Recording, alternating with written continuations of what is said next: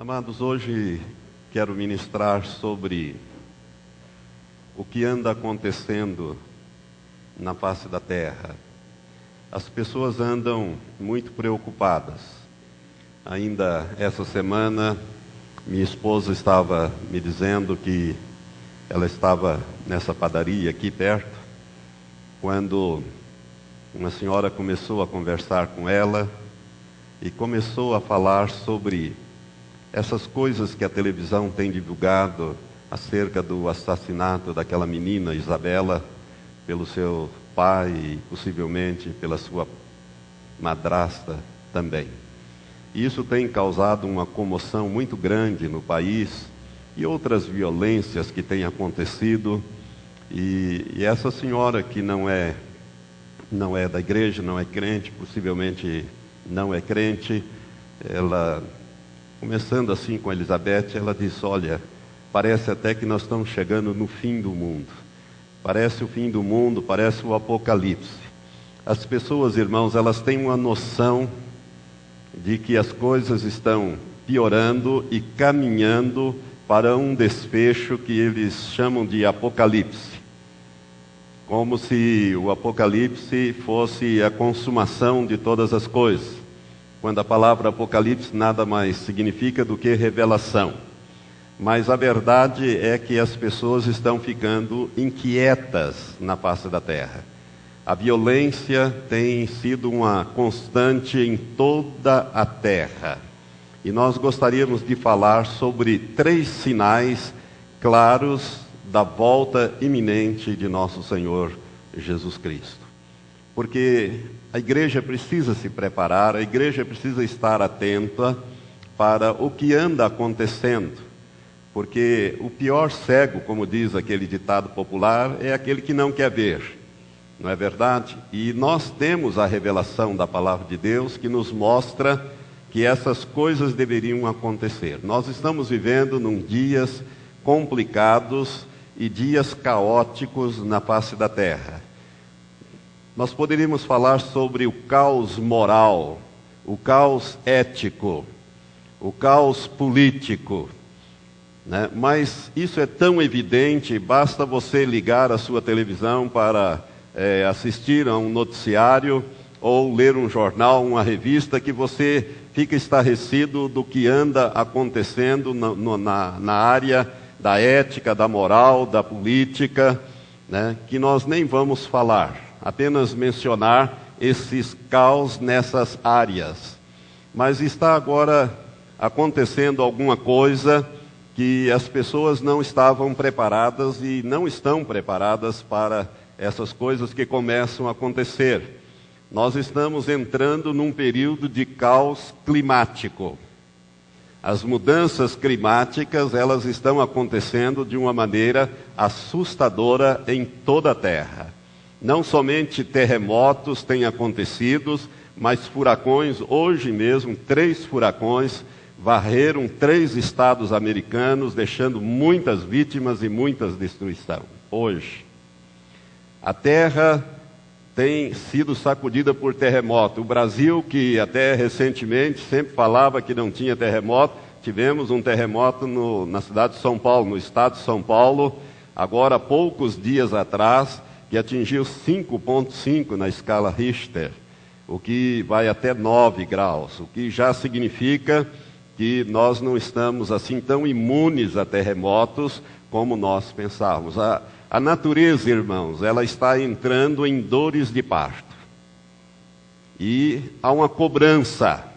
O clima tem mudado, o calor tem aumentado, o frio tem sido intenso. Em alguns lugares a neve tem caído e destruído.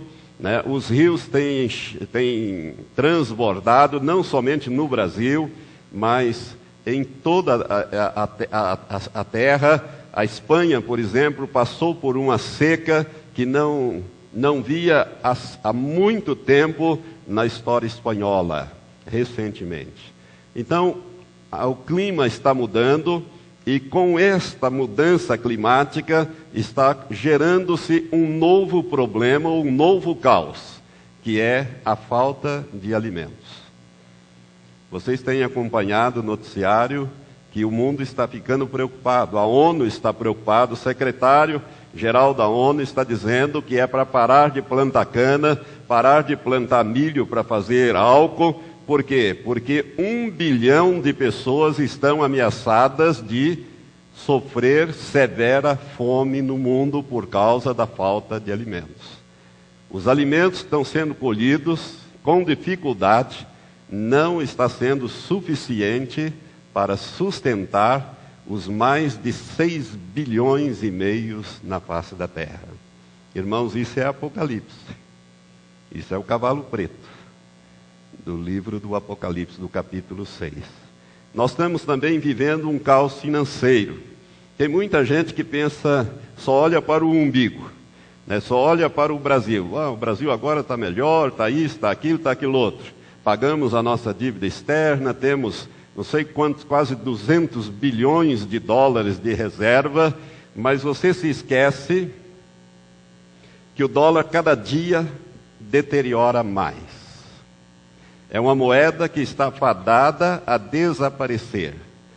E nós vamos ficar com cerca de quase 200 bilhões de papel que não vai valer nada daqui uns dias.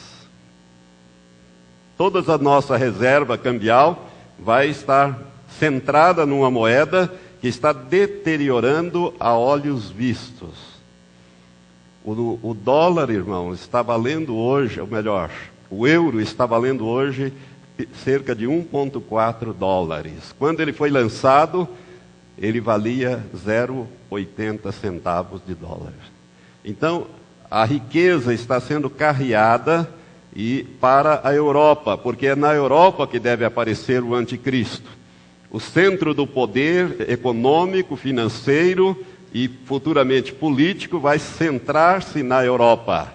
Por isso esse caos financeiro. Estados Unidos tem a maior dívida externa do mundo. Se os Estados Unidos quebrar, quebra a China, quebra os países do mundo inteiro, praticamente. E ele está numa situação praticamente falimentar. Por que, que não fale?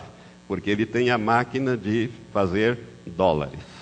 E o dólar é a moeda aonde todos se centram. Agora imagine a hora que esta moeda desabar. Os árabes, países produtores de petróleo, estão ganhando rios de dinheiro. Petróleo atingiu mais de 125 dólares um barril, quando há um ano atrás custava nem a metade disso. Então o mundo está caminhando para um caos financeiro econômico-financeiro. E o que falar então do caos espiritual? Esse então tem sido uma tragédia. Nós estamos vivendo um tempo de divisão, um tempo de separação. Eu estava lendo o Apocalipse esses dias, ontem, anteontem, é, pensando nesta mensagem, e ali bem no final, na última página da Bíblia, o anjo que traz aquela revelação diz: ao apóstolo e diz a nós: quem é sujo, suje-se mais ainda, e quem é santo, santifique-se mais ainda. Nós estamos vivendo esse período de separação, em que aquelas pessoas que são, na verdade, sujas vão se sujar mais ainda, e vão aparecer os escândalos, principalmente no meio evangélico. Por isso, não se assombre dessas coisas, porque haverá uma separação. Haverá uma separação e ela já começa a ganhar corpo em toda a face da terra. Irmãos, eu me preocupo muito com este assunto porque eu sei e sinto no meu espírito, não é uma revelação de Deus, eu tenho que deixar isso muito claro. Eu não tenho uma revelação específica de Deus, mas eu sinto no meu íntimo do ser lá no meu espírito que nós estamos nos aproximando rapidamente do momento em que Jesus voltará para levar a sua igreja. E se você, meu amado, e eu não estivermos preparados, nós ficaremos aqui. E então teremos que passar pela grande tribulação, porque ninguém mais